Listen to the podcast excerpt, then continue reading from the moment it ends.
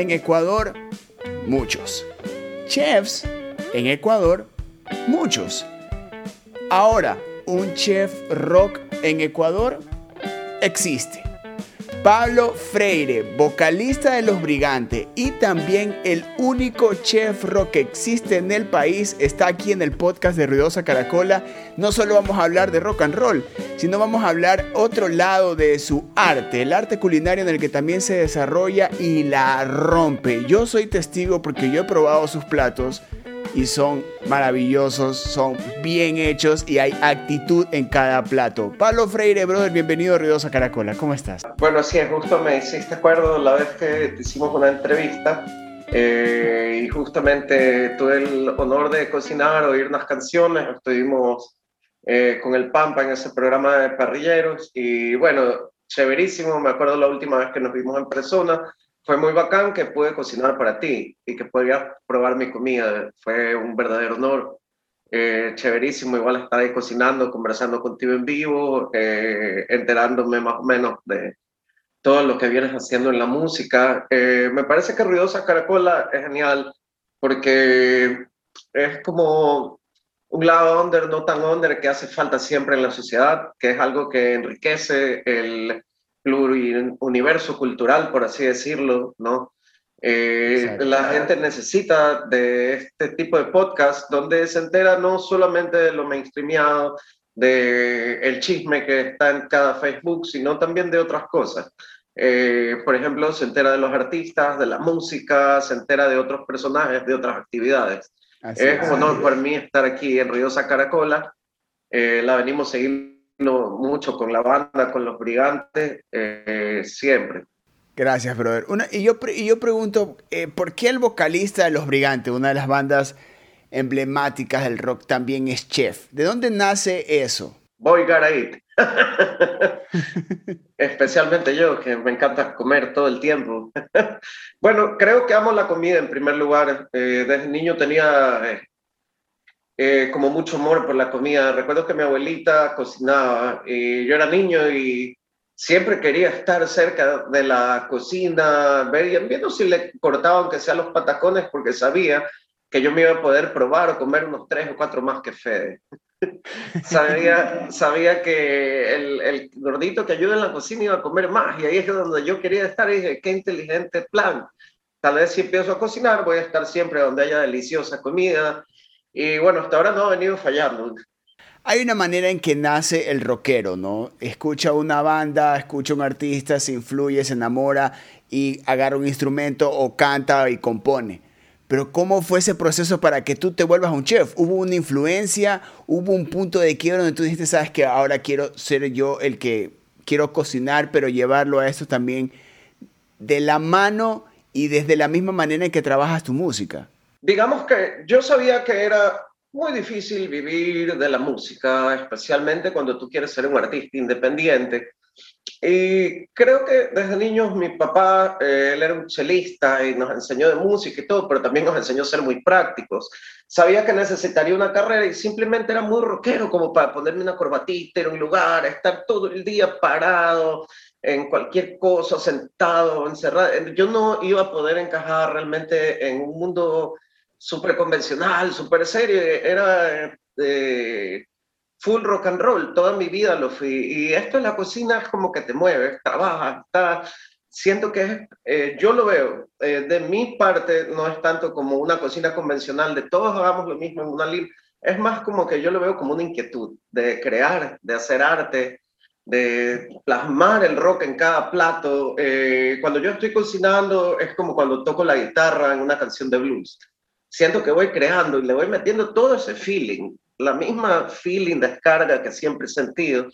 Eh, me metí a estudiar como hace 20 años y empecé a trabajar en lo de cocina y trabajaba porque igual, como lo dije antes, es broma, pero si quieren no es broma, eh, uno tiene que comer, mantenerse, empecé a trabajar y todo, pero me di cuenta que no quería solo ser un cocinero, quería ser un chef rock, quería eh, llevar como a otro nivel, por otro camino, eh, volver mucho más excitante la comida y darle mi personalidad. Eh, era el rock, que era lo que yo había tenido toda mi vida.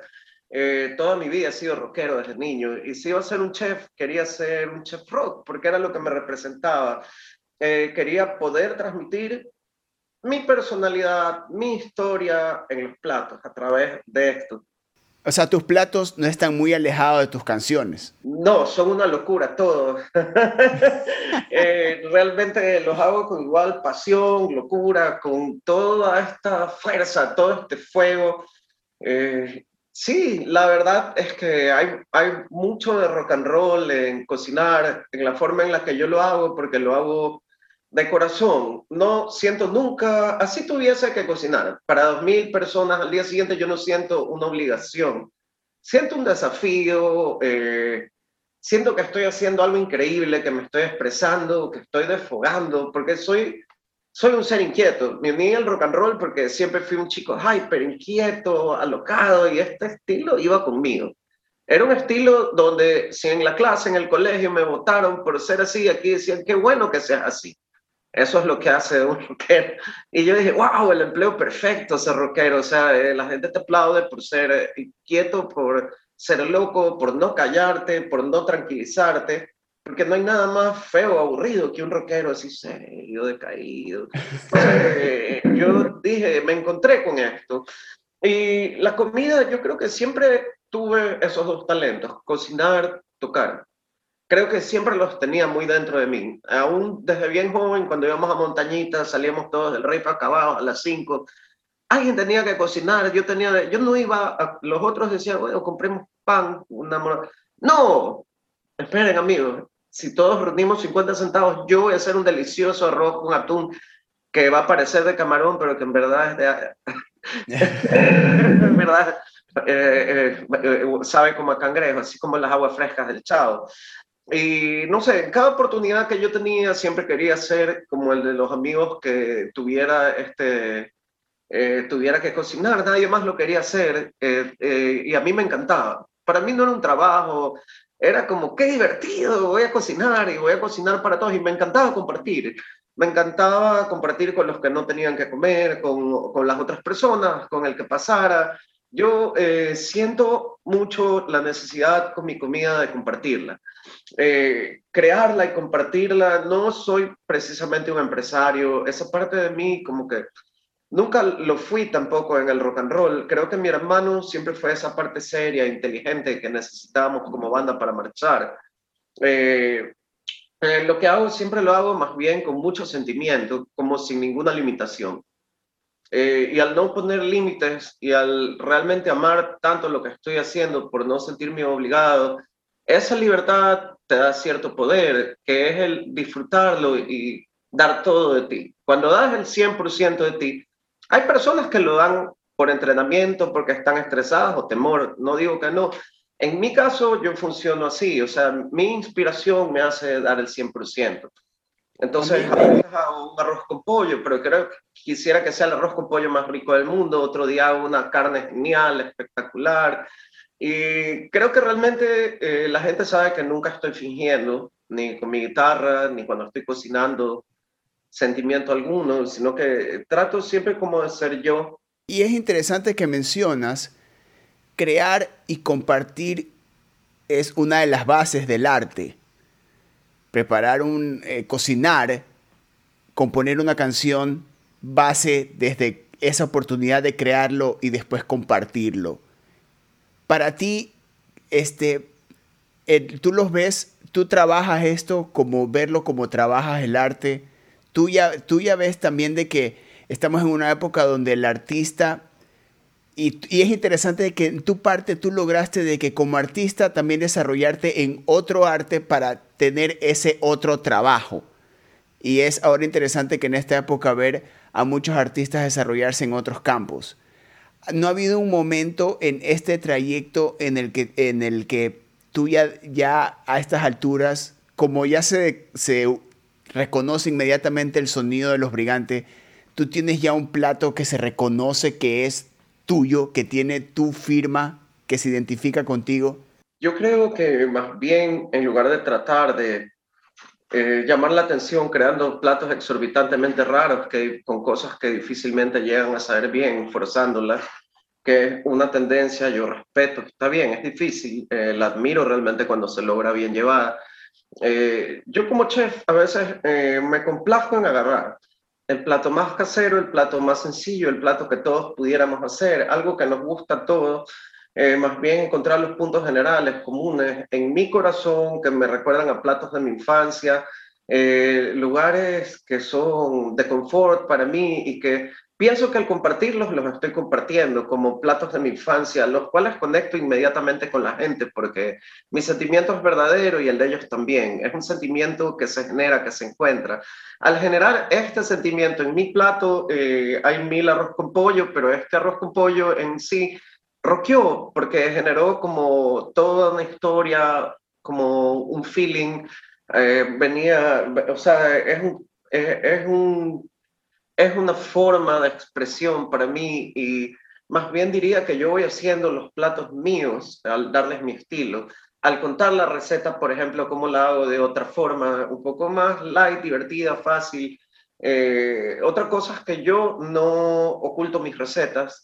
Eh, muchas personas ocultan sus recetas o, eh, bueno, está bien, también respeto eso, ¿no? profesionalmente tienen sus cosas y no las quieren contar porque es el trabajo, es una profesión. Yo, de mi parte, en cambio, creo cualquier plato que yo tenga o idea, la quiero compartir. Eh, cuento todos mis secretos, no, eh, soy un hombre sin secretos, soy un chef sin secretos, estoy abierto a compartir con todos mi experiencia, lo que yo he generado, los platos que he creado, cómo se hacen, estoy abierto siempre a cualquier pregunta y es algo que la gente también pudo haber notado en mí.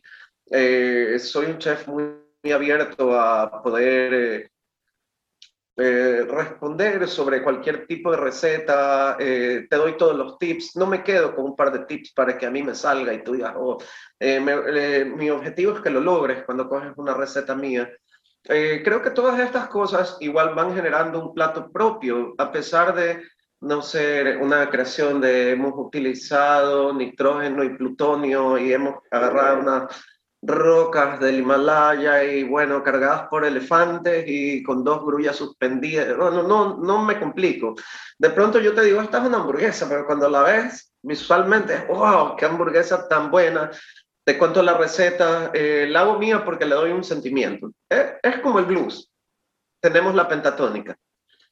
La tenemos tú y yo y todos los otros guitarristas. Eh, pero ¿quién hace que esa canción o ese solo sea tuyo? Es tu feeling es el feeling de ese momento, lo que sentiste, y si lo pudiste transmitir a través de tus seis cuerdas con cinco notas, es algo increíble y, es arte y es compartir, es un sentimiento también, es algo maravilloso. No hay nada más hermoso que un ser humano compartiendo sentimientos.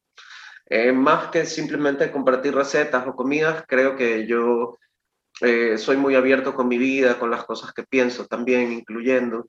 Eh, creo que entonces, eh, más bien yo haría cada plato que hago, hago que ese plato sea mío, de alguna forma. Ya detectas tú o, ya sabes diferenciar cuando, porque también debe ser algo bien lámpara de que te desarrolles en dos, en dos eh, ramas del arte y que sepas cuándo tu necesidad artística es por una canción a por un plato, ya, ya las diferencias o hay un momento donde te, donde te has chocado con estos dos universos eh, no, realmente eh, te cuento que cuando paso las noches a veces preparando para los clientes, eh, paso haciendo un montón de lasañas las noches, salsas, para que al día siguiente los clientes tengan sus pedidos. Lo que más hago es tocar blues con mi guitarra, tomar vino mientras hago la salsa y la guitarra siempre está como presente. Cuando estoy asando tengo la guitarra. es como que el humo de la parrillada me inspira a tocar un blues el olor de la salsa otro, y es como si la comida me diera nota. Por eso cuando pongo una receta y unas guitarras, unas dos o tres guitarras atrás y dice música de Chef Rock, lo que hago realmente es que el plato me va inspirando y al ver las imágenes voy grabando la música. Es como si la comida fuera una canción, cada plato. O, a mí me emana un plato cada receta. Y, o sea, e, es, es, uno ya se va tripeando el escenario que tú te armas para, para cocinar, pero también puede ser el escenario para componer una, una nueva canción. Y también hablas del blues, y el blues es muy recursivo. Entonces, eso también te lleva a ser muy recursivo para cocinar. Claro, el blues le tiene esta cualidad maravillosa que es la que me gustó más, porque alguien inquieto, que le gusta ser creativo, desordenado, arriesgarse, no regirse una partitura. El blues, eh, al igual que el jazz, te permite improvisar millón. Eh, yo creo que estoy bluseando con mis joyas, porque eh, con mi cuchillito y mis tablas, porque realmente voy siempre como desarrollándola ahí. Es improvisación, es un jam, la cocina, la música, la vida. Sabes que estas dos cosas, Eric, más que nada me han hecho eh, el ser un guitarrista de blues junto con un cocinero de blues que improviso, me ha llevado a creer, a sentir algo más sobre la vida en general. Es como que han hecho un todo en el cual yo pienso que la vida es improvisar, la vida es un blues. La vida se ha convertido en un blues para mí, o siempre lo fue desde niño. Eh, los profesores no lo entendían, los policías que me llevaban en una patrulla a la casa tampoco. Y bueno, esos señores muy bravos que a veces se quejaban del volumen cuando ensayaban, no lo comprendían tampoco, pero eh, es como que he estado en esto desde siempre, desde el colegio, y creo que he ido desarrollando un par de habilidades que son las que tenía. Yo creo que todos los seres humanos son maravillosos y tienen habilidades increíbles. Eh, eh, las cosas irlas encontrando. Yo creo que soy un hombre muy afortunado, una persona muy... Ah, afortunada porque encontró dos cosas que le gustan hacer y que puede hacer. Y cuando encuentras algo que puedes hacer y te gusta, es un gran tesoro porque has encontrado algo increíble. Has llevado las dos de la mano, la música y la cocina. Como arte las has llevado, las, las has llevado juntas. Los Brigantes ya más de 10 años como banda y siguen continuamente lanzando material eh, bueno, estamos en una época donde eh, no se ha podido salir a, tocar en vivo. Tecnoar no tiene, tendrá que unos cinco meses haber salido, tres meses. Y también tiene video. Igual como artistas con la banda que la tienes con tu hermano, también están tocando, también están pensando en su música. ¿Cómo tú ves ahora, después de, yo creo que este es el momento también para ti como artista, como para tú, ver cómo se ha movido la escena en estos 10 años de rock guayaquileño? ¿Cómo tú, tú ya defines el, sonido de los brigantes en el rock local? Eh, son muchas preguntas increíbles. Eh, vamos por la primera, la diferencia, evolución, lo que ha pasado en los 10 años. Yo creo que tanto yo como todos nuestros otros colegas, amigos, eh, conocidos, músicos, con todo el respeto, el cariño, un abrazo para todos ellos que se merecen y el respeto inmenso. Eh, yo creo que para todos nos cambió abismalmente hacia un año y cinco meses la vida y se macroaceleró un proceso que tal vez igual se iba a dar, pero bueno, han cambiado mucho las cosas. Eh, yo veo que los brigantes han ido evolucionando y a pesar de este cambio o esta gran tragedia que es la pandemia y cómo ha cambiado abismalmente, ¿no? Los Brigantes solía ser una banda que se presentaba en los bares y todo, bueno, los bares van cerrando, eh, nos presentábamos en tarimas, están prohibidos los festivales, pero hemos buscado eh, mediante Tecnor hacer música de excelente calidad, meternos mucho más al estudio. Yo creo que nos hizo bien realmente para subir un poco el nivel, exigirnos más como profesionales y evolucionar. Yo creo que los Brigantes han evolucionado muchísimo. Eh, siempre cada disco venía faltando algo, en algo la fallamos, hay que aceptarlo. Yo como compositor y productor de los discos, eh, siempre decía, está bien, pero la próxima vamos mejor. Este me ha llenado de satisfacción. Yo creo que con Carlos Borges como productor, él ha hecho un gran trabajo, Brian Lucy como masterizador en Los Ángeles también. Creo que hemos llegado a un punto donde tanto los músicos, yo, mi hermano y mi primo Cristian con Quique, que ahora reemplaza a, nuestro querido amigo Toñito, que en paz descanse, hemos llegado como el mejor punto que puede llegar una banda, que es como cuando realmente estás tocando y solo te miras con tus compañeros y ya sabes eh, qué va a pasar, qué hacer, a dónde ir. O sea, nos hemos, eh, cada uno sabe qué hacer en su instrumento, cada uno no hace de más, cada uno no falta en lo indispensablemente necesario de hacer. Creo que nos hemos compenetrado, fusionado, hay una gran eh, sensación de, de equipo, de estar sumamente fusionados, por decirse así, la banda.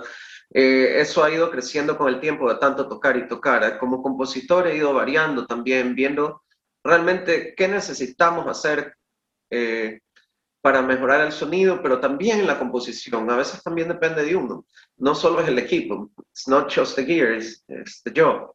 Es como, es muy real. Eh, eso lo, me parece que Roger Waters le dijeron, ustedes son puro equipo, y él dijo, no, porque no a alguien le dan un Stratocaster y sale de la tienda y es Eric Clapton.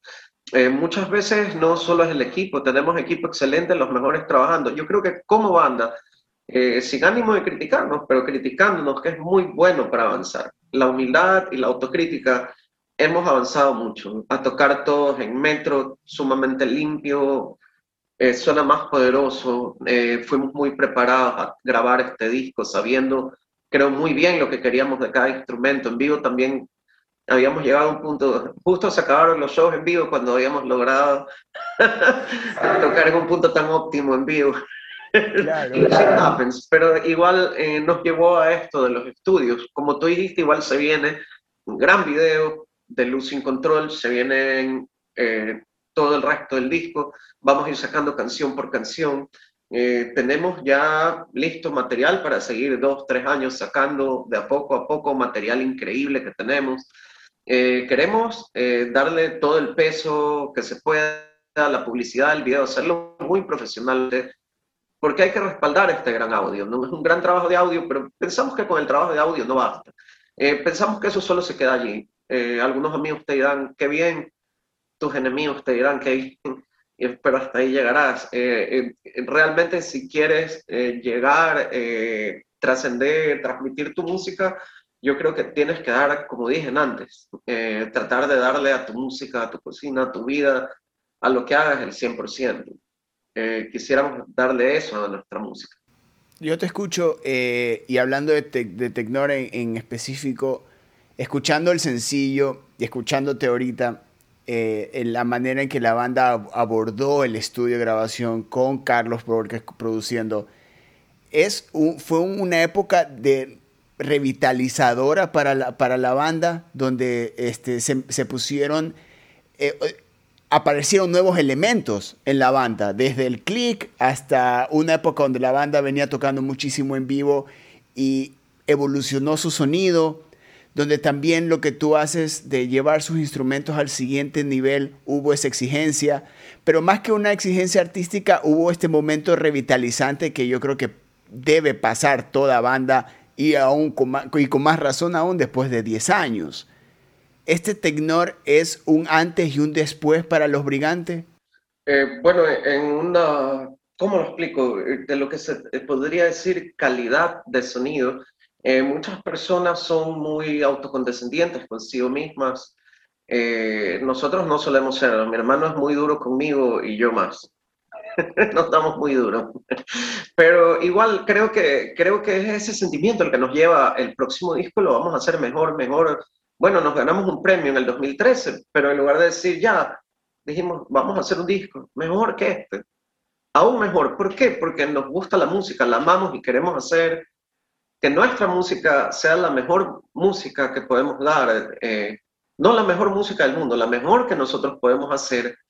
Y tiene una calidad eh, tan grande de audio que es otro nivel que ha rebasado todo lo que hemos hecho. La potencia, el tamaño, todo. Pero yo creo que también es la composición. Como tú dijiste, eh, yo creo que nos hemos reinventado un poco. Eh, viene, viene siendo como un sonido que por primera vez, tanto yo y Fede, Carlos, le dijimos, bueno, ¿y ahora esto qué es? ¿Qué es el nuevo disco de Los Brigantes? Y Carlos dijo, Los Brigantes no sé, o sea, eh, ya, no ya no puedo decirte, porque hasta el disco anterior yo te decía, tu canción es de funk, Pablo, y esta es de disco, la vamos a tratar así. Por acá hay un poco de pre-metal, punky, ustedes son como medio punkis y todo esto, pero eh, eh, ahorita nos veíamos en, en el estudio de grabación, yo, Carlos, ¿cómo vamos a mezclar esto? ¿Cómo tiene que sonar? Y yo le decía, es así, sale de mi cabeza, una locura. Eh, suena como si fueras en una navecita espacial en una película de los años 60.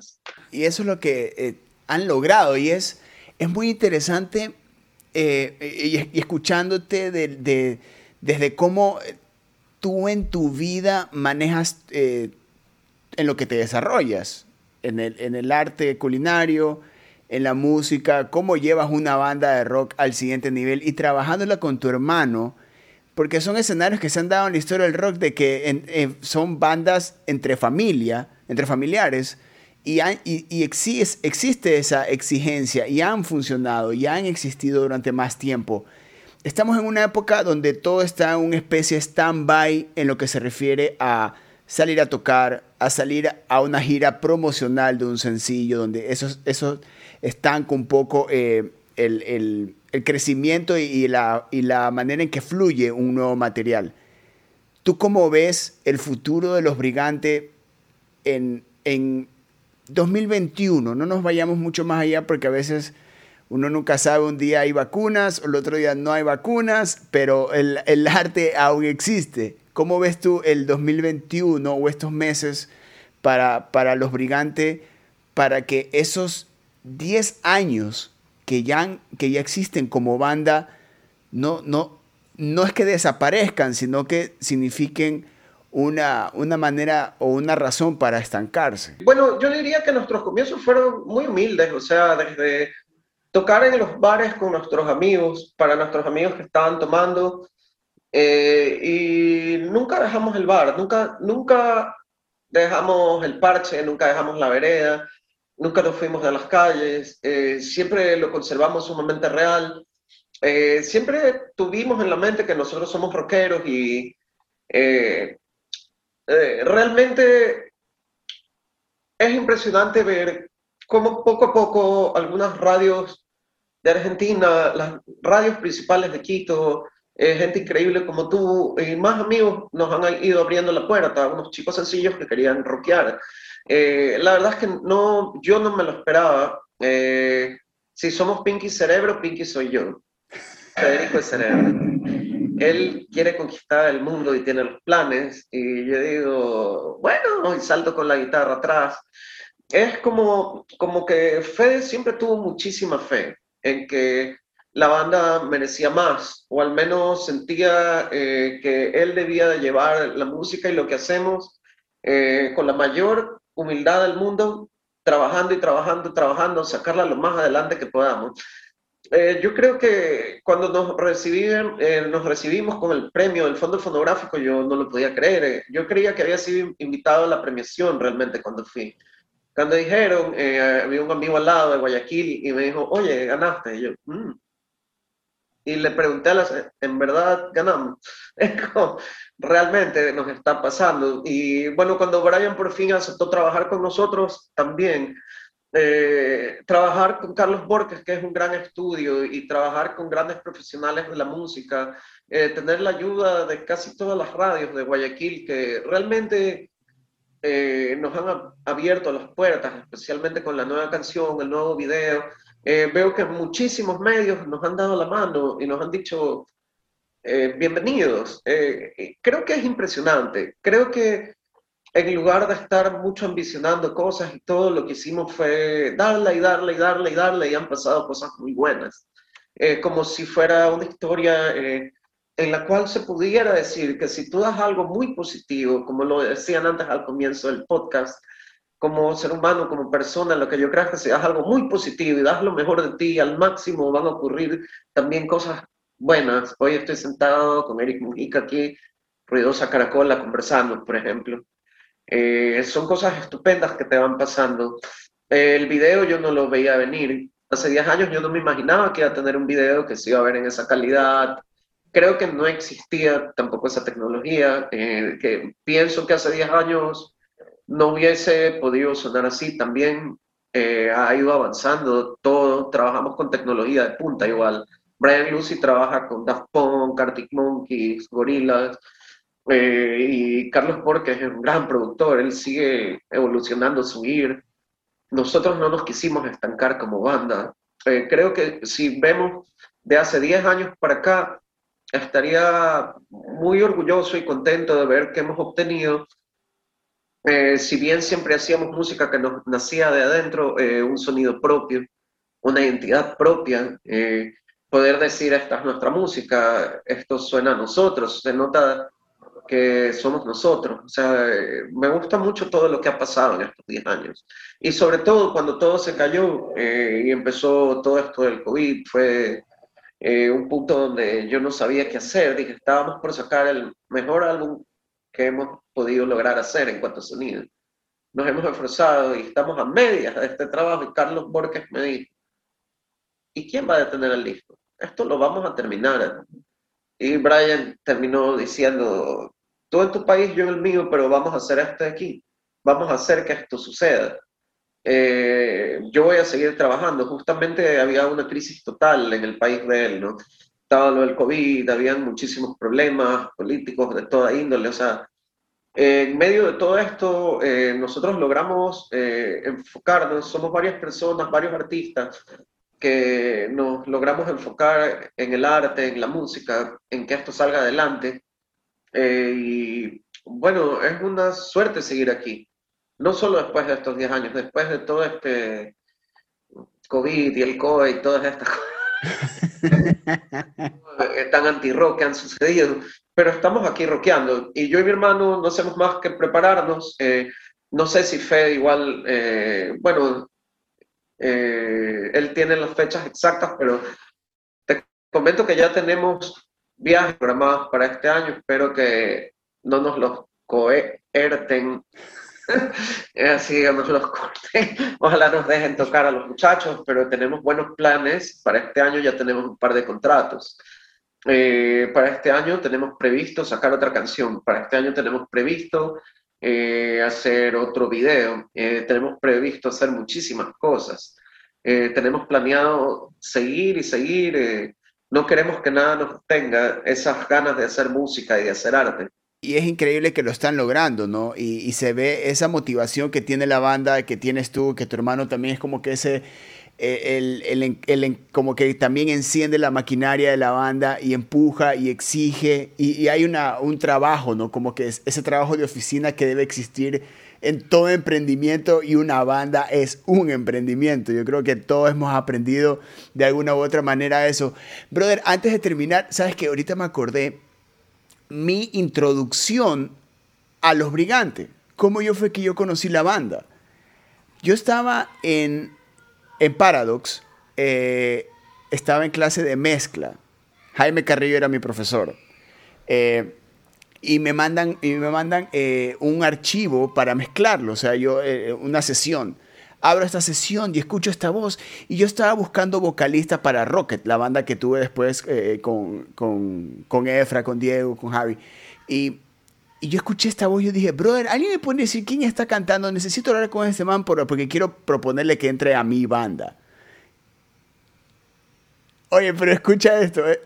escucha esto. Yo, escuché esto y, y, me dicen, y me dicen, eh, esto lo que estás mezclando se llama Los Brigantes. Y yo, ok, esto está vacancísimo. ¿Dónde puedo ir a hablar con este man? Me dice, ellos, es, ellos la próxima semana tocan en el Mac. Yo me acuerdo que eran, eran ustedes y también había tocado Jazz de Roots. No recuerdo qué otra banda estuvo ahí, pero fue en el Mac. Y yo fui al Mac. Y yo vi a la banda, yo vi a Los Brigantes en vivo y te vi a ti y después yo dije inmediatamente porque llevé a la banda para verte y todo el trip. Y dije, ok, a él no hay nada que decirle, él no va a querer nunca salirse o compartir un proyecto a la esa bandota que tiene. Oye, pero eso fue, esa fue mi introducción a Los Brigantes y ahorita que, que, estoy conversando contigo me acordé. Pero bueno, cosas, cosas de la vida, porque me acordaba cuál fue la primera vez que yo escuché Los Brigantes. Me acordé, cierto, pues. Si yo, estoy, yo le iba a decir a Palo que entre a mi banda. Pero fue increíble esa, esa, y es como, y sabes qué, y es, más allá de que haya eh, evolucionado o no esa situación, es cómo, cómo, uno se presenta ante una banda o ante un artista, cómo uno llega a conocerlo, ¿no? Y cómo se dan esas cosas tan, eh, tan, o sea, de una manera tan orgánica y que tú es como cuando escuchas un álbum y de quieres ir a verlos a tocar en vivo cosas que ahora este, extrañamos tanto. Y no solo por la pandemia, sino que a veces también la, la, digitalización de todo a veces se ha convertido como una manera de ya no ir a ver una banda en vivo, como que eso también le ha quitado un poco ese feeling. El rockero es pandémico. Yo he vivido una sociedad pandémica, una eh, pandemia artística de hace 10 años, donde prácticamente está prohibido acá ser artista, ser rockero, no, no es que... Eh, sin embargo, tengo mucha gratitud hacia cómo me han salido las cosas, cómo me han tratado todas las personas. Eh, me ha parecido increíble la historia que me cuentas. Eh, eh, bueno, lo más chistoso es que yo les hubiera dicho, claro que sí, pero igual me, me, ha animado mucho ver que alguien valoró mi música. más siendo tú una persona que sabe mucho de música, que está en contacto con artistas todo el tiempo, eh, te agradezco un millón eh, el hecho de que hayas apreciado lo que hacemos. Es algo que me llegó mucho. Eh, gracias. Sí, brother, y siempre, y siempre, siempre es bacán escuchar a los brigantes, siempre es bacán verlos en vivo también, porque he tenido la oportunidad de verlos varias veces en vivo también. Brother, para terminar, algo que ya hacemos bastante en el podcast de Ruidosa Caracola es preguntarles a nuestros invitados tres bandas de la escena local para, que, para recomendar para que la gente pueda tripear? Tres. Eh, tres bandas que la escena local pueda tripear. Este, eh, bueno, a mí me gusta Ludovico y me gusta Ultratumba y Vírgenes. Eso. Es, es que se nota. Es que ese, ese es como que es el, el, el, el la escena de Kruger. Hay muchas más en Kruger. Eh, me gusta la escena de Kruger, me encantan los Tenny Montana y Sandijas de la 18. Eh, me, me, gustan mucho las bandas de ahí, tienen mucha actitud, eh, son realmente muy propios, o sea, es lo real. me encanta esa escena. Así es, gracias. Una escena muy punk, eh, muy recomendable. Creo que todos extrañamos todo, ¿verdad? Tocar en vivo, ver a los amigos, ir a Kruger, tomar una cerveza, ver bandas, mochear. pero hasta que eso regrese, yo creo que eh, para todos los que oigan el podcast, mi mensaje es no se rindan, eh, algo tenemos que hacer. No importa cómo está el mundo, porque el mundo siempre ha sido difícil para el rock and roll, el punk. Eh, así que sigamos rockeando, pase lo que pase, sigue rockeando, tómala bien, trata de sacar lo mejor y traten de dar el 100% al máximo, traten de vivir al 100% al máximo de cómo son ustedes y sobre todo disfrutar. Eh, en estos tiempos no se sabe realmente cuánto pudiera durar la vida de una persona. Son tiempos espectacularmente impredecibles. Entonces yo creo que es cuando más deberíamos de disfrutar, cada día, cada minuto y rockear al máximo. Ese ha sido el Chef Rock en el podcast de Ruidosa Caracola consuman Los Brigantes, escuchen toda su discografía que es repleta de rock and roll y también cuando puedan o preparen una de las recetas de Chef Rock o, o compren, compren y disfruten esa maravilla de comida que hace el Chef Rock. Mi brother, ha sido un gustazo un honor tenerte aquí en el podcast de Ruidosa Caracola. Para cerrar, quisiera decirles, pueden buscarme para ordenar mis deliciosas lasañas en el Chef Rock en Instagram, pueden buscarme en Instagram, pueden buscarme en Facebook. Eh, eh, mi número se los dejo aquí, 099-0574-301, repito, 099-0574-301. Estoy a la orden para cualquier tipo de contrato, soy un chef, pueden también encargarme buffets, eh, eh, cualquier tipo de evento social lo atenderé con gusto. Eh, soy muy abierto a eso. Y escuchen los brigantes porque nos sacamos la madre haciendo este trabajito y este rock and roll. Por favor, váyanse a YouTube, a Spotify y oigan Tecnoar, vean nuestro video. Eh, bueno, un saludo a todos. Un grande abrazo a ti, Eric, por Gracias por estar aquí, eh, por estar aquí para nosotros, para los músicos, artistas, para los locos, los emprendedores y darnos este espacio tan genial. Gracias, brother. Ese era el chef rock Pablo Freire o el vocalista de Los Brigantes. Ahí está. Todo lo que mueve la escena, todo lo que mueve el arte local lo encuentran aquí en el podcast de Ruidosa Caracola en este episodio número 22 ya se pueden dar cuenta la cantidad de oportunidades que tienen para tripear este podcast de Ruidosa Caracola. Nos escuchamos en próximos. Ha sido un gustazo que hayan llegado hasta este minuto de este podcast. Nos escuchamos en próximos. Yo soy Eric Mujica. Adiós. Rock and roll.